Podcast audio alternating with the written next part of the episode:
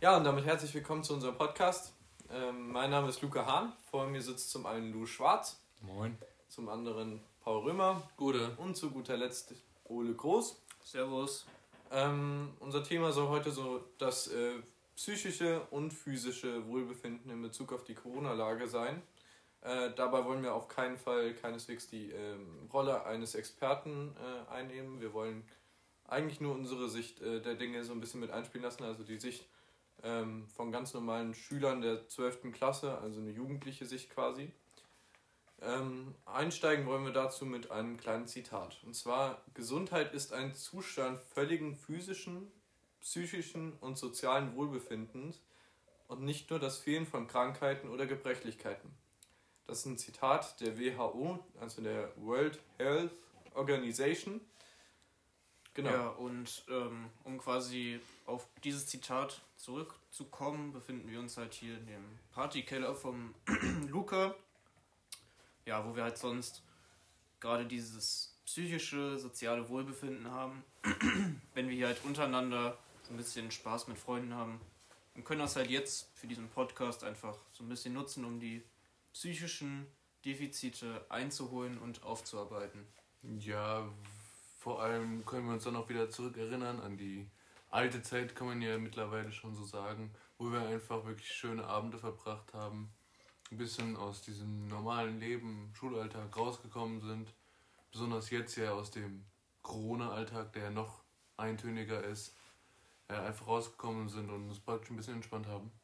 Und außerdem können wir dazu noch einen kleinen Bezug zu Corpus Delicti machen, dass wir uns hier sozusagen im Partykeller in einem äh, nicht desinfizierten Bereich befinden und illegale Bef Erfrischungsgetränke zu uns nehmen, dies nicht im Sinne der Methode aus Corpus Delicti ist. Genau, dann machen wir jetzt mal weiter mit äh, einigen Statistiken. Ja, und zwar ist jetzt schon so ein bisschen äh, heraus, also schon so ein bisschen herausgehört, dass es halt nicht immer gegeben war, dass wir eben auch dieses psychische Wohlbefinden haben.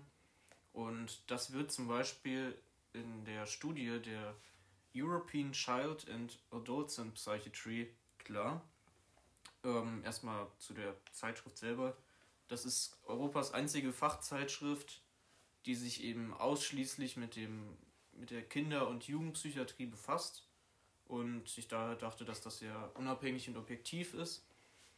Die haben jetzt im Januar die erste bundesweite Studie zu den mentalen Problemen in Deutschland veröffentlicht. Und was da sehr signifikant ist, ist, dass zwei Drittel der Befragten von 7 bis 17 Jahren wirklich starke Belastungen bzw. eine starke Auslastung durch die Corona-Pandemie hatten.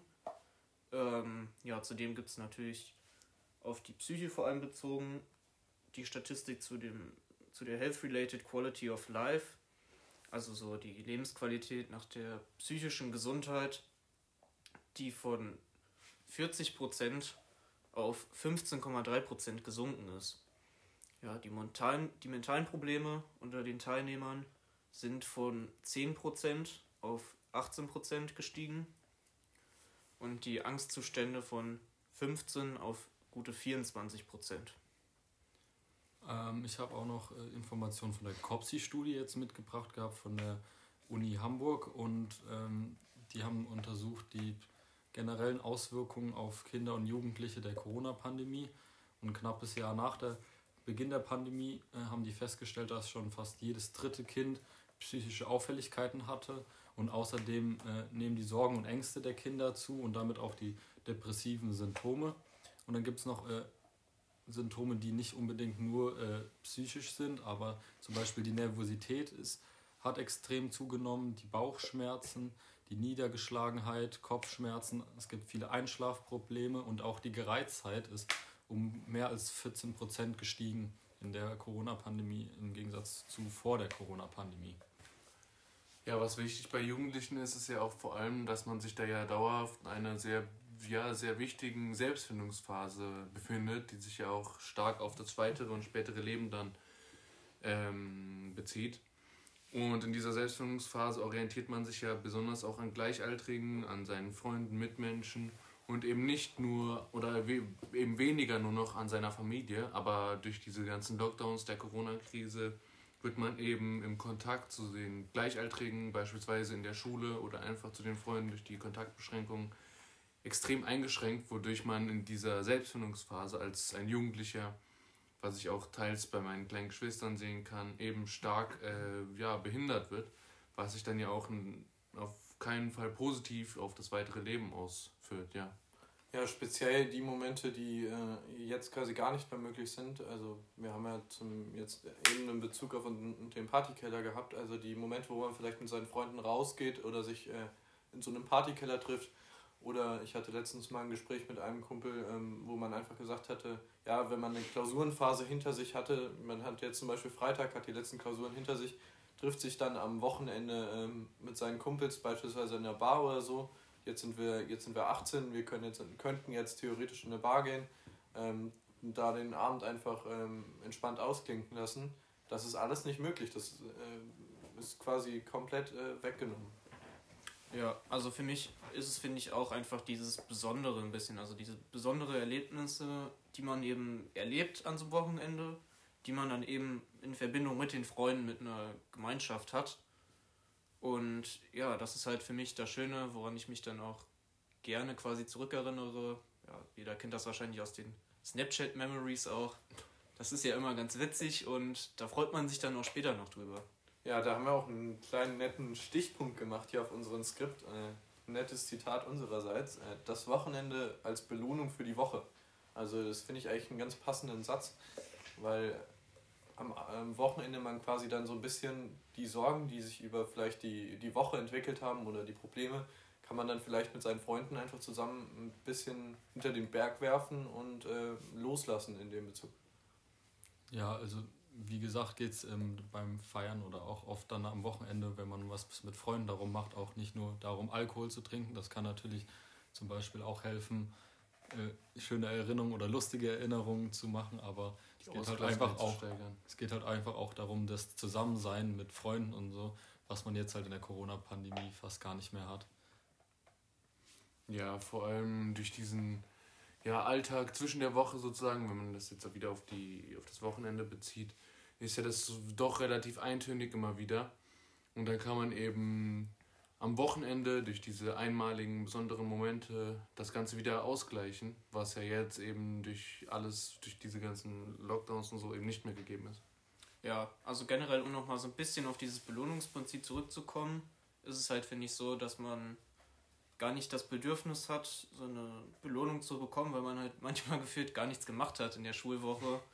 Und ja, dass deswegen halt alles so ein bisschen komisch ist, aber sich das jetzt langsam zumindest ein Stück weit findet und das zum Beispiel ganz gut ist. Ja, direkt dazu jetzt noch, ähm, es ist ganz komisch gewesen, finde ich, die letzten Ferien zu haben. Also ich, die, diese Winterferien waren für mich ganz komisch, äh, die Sommerferien davor auch. Man ist irgendwie gefühlt von Ferien zu Ferien gesprungen, also dieses Feeling von Ferien, also man hat was geleistet, ähm, dann äh, in, in die Freizeit zu kommen, ist gar nicht so richtig aufgekommen. Ähm, aber jetzt nochmal, um auf einen anderen Punkt zu kommen. Wir haben noch ein weiteres Zitat, das ist aber aus unserem Unterricht. Ähm, warum können gerade Verhaltensweisen, die aus gesundheitlicher Sicht fragwürdig sind, als lebensstiftend angesehen werden? Ähm, was sich da so ein bisschen hinter verbirgt, das war so ein bisschen unser Einstieg in die ganze, äh, in die ganze Unterrichtseinheit. Ähm, wir sind so ein bisschen auch darauf einge eingegangen, was, ähm, warum gerade Alkohol in den Momenten so das Besondere ist und warum das vielleicht Spaß machen kann. Ja, also ich für mich persönlich sehe das halt immer als so einen Stimmungsverstärker oder halt auch, also man sagt ja immer, Alkohol ist das beste Mittel, um Menschen zusammenzubringen. Das kann ich auch gewissermaßen bestätigen. Und ähm, ja, es ist halt für mich nicht so, das Alkohol trinken liegt nicht im Fokus, sondern das Spaß haben mit Freunden und das kommt dann halt so mit dazu. Ja, es ist so der Aspekt, der dann das, das Besondere daraus macht. Ne? Also man trinkt ja nicht alleine Alkohol oder ähm, einfach mal so an der Arbeit. Das sind dann zum Beispiel die Momente an der Arbeit, um das jetzt mal als Beispiel zu nehmen, so ein Jubiläum, wo man dann vielleicht mal mit dem Chef irgendwie einen, einen Sekt trinkt, ähm, die das dann äh, besonders machen. Ähm, ein anderer Punkt, der auch ziemlich wichtig ist für viele Jugendliche und äh, Kinder auch vor allem, Aber auch ältere Leute sind äh, Sport und Vereine, was jetzt auch komplett wegfällt. Ja, dazu würde ich auch nochmal auf die äh, COPSI-Studie hinweisen. Da ist auch beschrieben, dass äh, 40 Prozent der befragten Kinder und Jugendlichen angeben, dass sie viel weniger Sport machen können und sich auch nicht mehr auf die Ernährung so achten, da sie einfach den ganzen Tag daheim sind und die Vereine nicht mehr, also da sie nicht mehr in den Verein zusammen mit ihren Freunden trainieren können und so auch einen Zufluchtsort haben, wo sie ihre Energie ablassen können und Sport machen können und Jetzt sitzen viele davon halt den ganzen Tag daheim und wissen nicht, wohin mit ihrer Energie. Und da sieht man auch die Sachen wie Gereiztheit oder Einschlafprobleme, Kopfschmerzen und so. Man muss einfach auch manchmal raus und energielos werden. Und das ist was sehr Wichtiges, was vielen Jugendlichen und Kindern in der Zeit einfach fehlt. Ja, was da auch nochmal ganz interessant ist, ähm, ich habe da was wirklich sehr Interessantes, finde ich, beim Ärzteblatt gelesen. Und zwar ist es ja so, dass diese Fitnessstudios und Vereine ja quasi dicht gemacht wurden, obwohl die natürlich für das psychische und physische Wohl gesorgt haben. Aber der, das wirklich krasse ist halt, dass ja der BMI, also quasi das größte Gewichtsverhältnis, so ein bisschen wirklich ausschlaggebend für das Risiko eines schweren Krankheitsverlaufs bei einer Covid-19-Infektion ist. Und da hat das Ärzteblatt zum Beispiel geschrieben, dass ähm, Adipositas nach der britischen Behörde ein erhebliches Risiko für Covid-19 darstellt, wo sich ja sogar der britische Premierminister Boris Johnson zu geäußert hat und das quasi bei sich selber auch so ein bisschen als Ursache für, seine, für seinen schweren Verlauf ähm, gesehen hat. Und äh, natürlich können durch Fettleibigkeit, also Adipositas, auch Folgekrankheiten entstehen, die natürlich zum einen bezogen auf Covid-19 ein höheres Risiko verursachen können aber auch generell, denke ich mal, nicht wünschenswert sind. Ja, das waren jetzt so ein bisschen die physischen ähm, gesundheitlichen Aspekte, aber wenn es jetzt um diese psychischen Aspekte geht, ähm, sind ja Sport und Vereine, ähm, jetzt Schule mal ausgenommen, wo wir gleich noch zu kommen werden, ähm, ja, einfach ein Zufluchtsort vielleicht auch. Nicht nur für Jugendliche oder Kinder, die dann in beispielsweise den Verein trainieren und mit ihren Freunden zusammen halt ein bisschen kicken, äh, Handball spielen, was auch immer, sondern vielleicht auch äh, für ältere Leute, die in den Vereinen als organisatorische hm, Kräfte tätig sind. Also es ist wirklich ein sehr umfassendes äh, Ding, das jetzt sehr eingeschränkt nur noch funktioniert. Ja, vor allem Leute, die schon etwas zurückgezogener oder vielleicht auch so schon psychisch krank sind, werden ja durch diese Isolierung, ja, deren Situation, die verbessert sich ja nicht gerade, sondern verschlimmert sich ja eher. Und da habe ich auch noch ein paar Dinge zu sagen, ähm, ich habe mit einer Sozialarbeiterin mich unterhalten, praktisch aus ihrer Sicht noch ein paar Sachen damit einfließen lassen. Und zwar, dass sich äh, allgemein schon die Zahl der psychisch Erkrankten sehr, sehr vergrößert hat. Ähm, die Therapeuten sind dadurch auch sehr überlastet, die häusliche Gewalt hat zugenommen und auch bei ihr im betreuten Wohnen hm, hat sich die Warteliste ähm, sehr vergrößert, beziehungsweise ist schon sehr über überbelastet und das wird sich auch in der nächsten Zeit anscheinend nicht verbessern, ja. Ja, ich finde generell ist auch ähm, schwer zu sagen, dass man jetzt alleine ja immer noch Sport machen kann, zum Beispiel, auch ohne den Verein. Weil ich finde, der Spaß auch so ein bisschen an der Sportart kommt oft erst dadurch, dass man das eben mit anderen machen kann, sich dann vielleicht so ein bisschen betteln kann oder so. Also, wenn ich mir jetzt vorstelle, ich wollte eigentlich anfangen zu skaten wenn ich das alleine machen würde, ich glaube, ich hätte überhaupt keinen Bock. Und auch beim Mountainbike-Fahren zum Beispiel ist es bei mir halt so, dass ich das natürlich viel lieber mit anderen zusammen mache und man sich dann auch so ein bisschen ergänzt, unterhält und halt ja diesen sozialen Kontakt dadurch hat und die Motivation halt enorm gesteigert wird. Ja, ich spiele auch sehr gerne zum Beispiel in meiner Freizeit eigentlich Basketball mit vielen Leuten auch auf dem Sportplatz einfach im Dorf und jetzt, ich habe das mal gemacht äh, mit dem Paul Römer zusammen auch oder so. Vielleicht noch ein Freund zu dritt, aber mehr auch nicht, weil es einfach mit der Corona-Pandemie nicht äh, so geht. Und da habe ich Leute gesehen, die sich nicht an die Regeln gehalten haben, die dann wirklich zusammen ein großes Spiel gemacht haben. Und da war ich schon sehr neidisch drauf, weil ich auch gern wieder äh, große Spiele machen würde und so, wo man wirklich die Energie los wird, was man zu Hause dann nicht so machen kann und alleine halt nicht so, weil man einfach die Freunde dafür dann nicht hat, wo es mit denen auch mehr Spaß macht einfach. Ja, um jetzt auf einen neuen Aspekt noch äh, Bezug zu nehmen. Also es ist ja nicht nur der Sport, der jetzt wegfällt als Ausgleich, um zu Hause rauszukommen. Wir sind ja jetzt äh, im Jahrgang 12, wir wurden ja jetzt auch als Abschlussjahrgang erklärt. Wir sind jetzt quasi im, im Wechselunterricht in der Schule. Ähm, das heißt, wir sind jetzt stellenweise in der Schule, aber es gibt ja wirklich Leute, die äh, jetzt immer noch seit ich weiß nicht wie vielen Wochen zu Hause sind. Ähm, und da fällt quasi nicht nur der Bereich Sport und Verein weg, sondern Schule wird komplett ins Homeschooling verlagert. Ähm, was dann natürlich den Ausgleich von zu Hause noch schwieriger macht.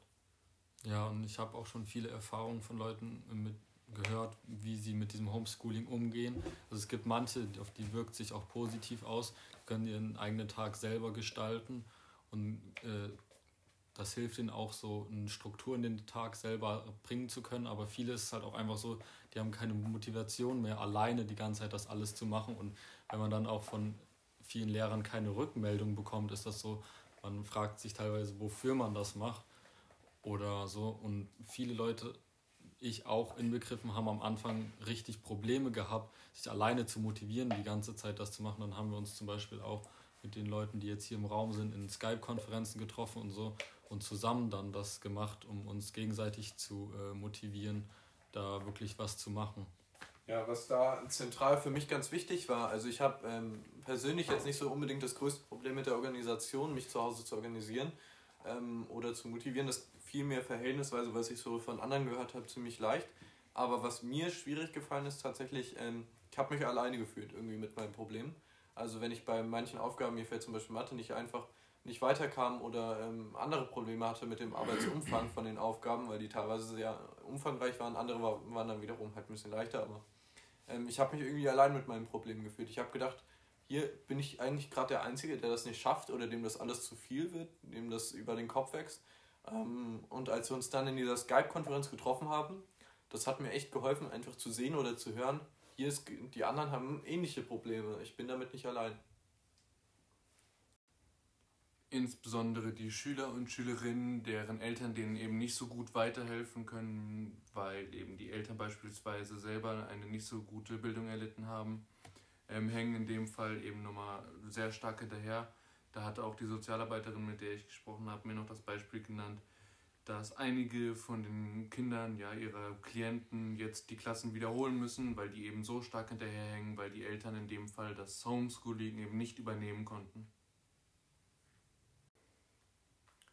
Ja, also was mir persönlich halt noch aufgefallen ist, dass man jetzt so dieses äh, Lernen bzw. Zuhören auch so ein bisschen verlernt hat und das halt nicht mehr schafft und halt sehr schnell müde wird dadurch, weil man eben diesen Standardrhythmus in der Schule, man hört eben die vier bis sechs Stunden oder so zu, einfach nicht mehr hat.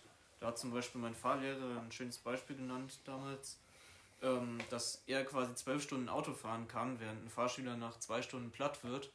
Und hat dann gesagt, in der Schule könnte ich aber nur eine Stunde aushalten und dann wäre ich todmüde. So ein bisschen das Gefühl habe ich halt auch jetzt. Und ja, das finde ich halt sehr schade. Ja, weil das halt nicht kompensiert werden kann, meiner Meinung nach. Ja, es ist halt vollkommen nicht zu vergleichen, der, der Homeschooling-Unterricht oder die, die, die, wie die momentane Situation einfach, die wir gerade haben, auch mit den Klausuren wir stehen jetzt quasi ähm, im letzten Jahr vor dem Abitur, also ein Zeitjahr gerechnet, äh, schreiben wir in einem Jahr äh, unsere Abiturprüfungen. Ähm, bei uns fallen teilweise Klausuren weg, ähm, andere sind halt noch da, aber so dieses Stresslevel oder das Lernlevel, das ist einfach nicht zu vergleichen wie mit einer normalen Situation und ähm, teilweise fühlt man sich dann halt vielleicht auch einfach nicht richtig vorbereitet auf die, auf die äh, kommenden Abiturprüfungen. Ja, also da muss ich halt jetzt auch nochmal an meine Geschwister quasi denken, weil die halt quasi jetzt schon hinter dem Abi sind, die haben das schon fertig. Und bei denen ist es halt wirklich so, die haben eben keinerlei Kontakt zu Gleichgesinnten und sind so zwar eigentlich in der Einführungsphase, kennen aber niemanden und haben, können halt so dieses Standard-Studentenleben gar nicht wirklich leben, was denke ich viel Lebensqualität einfach nimmt und was halt auch schwierig ist, weil sich ja nach dem Abi die Wege ein bisschen spalten und trennen und ja, man ja eigentlich neue Kontakte knüpfen sollte. Ja, so könnte man da jetzt praktisch schlussendlich sagen, dass man vielleicht nicht nur auf die physischen Gesundheiten der Leute achten sollte, also dass die Fallzahlen möglichst niedrig gehalten werden, sondern eben auch auf die psychischen, auf das psychische Wohlbefinden. Also dass man praktisch keine, äh, keine einseitige ähm, Betrachtung dieser Lage jetzt nimmt, sondern vielleicht ein ja, Mittelmaß findet. Dazu nochmal, um klarzustellen, wir sind hier keine Experten und wollen uns hier nicht auf eine Seite stellen, also nicht gegen die ganzen Maßnahmen oder auch nicht für. Wir wollen nur ein bisschen aus unserer eigenen ja, Sicht praktisch aufgreifen, was man da vielleicht noch verbessern sollte. Ja, also wie gesagt, wir stellen uns hier auf keinen Fall irgendwie gegen die Maßnahmen, die gestellt wurden, um das psych äh, physische Wohl quasi äh, gewährleisten zu können. Wir wollten halt nur nochmal quasi den Aspekt beleuchten, dass äh, das physische Wohl quasi genauso beleuchtet werden sollte und dass äh, das speziell uns Jugendliche ähm, ziemlich betrifft in unserer Entwicklungsphase. Ja, und dazu, was man zum Beispiel machen könnte, was aber jetzt auch nicht so wirklich auf Expertmeinung beruht, ist, dass man zum Beispiel äh, Sportvereine oder so wieder öffnen könnte, was jetzt auch teilweise gemacht wird, weil da einfach viel Energie losgewehr los, da viele Jugendliche da einfach viel Energie loswerden können und dann nicht mehr die ganze Energie äh, daheim haben und dadurch ganz viele psychische Probleme auftreten und halt einfach wieder Leute sehen und draußen ist das Ansteckungsge die Ansteckungsgefahr halt auch nicht so groß und wenn man draußen ein bisschen zusammen mit Abstand Sport macht, sollte das vielleicht äh, da helfen, die psychischen Faktoren ein bisschen einzudämmen bei den Jugendlichen. Ja, das war's dann mit unserem Podcast. Wir hoffen natürlich, dass es euch gefallen hat. Ähm, haut rein. Ciao. Tschüss. Ciao. Bis zum nächsten Mal.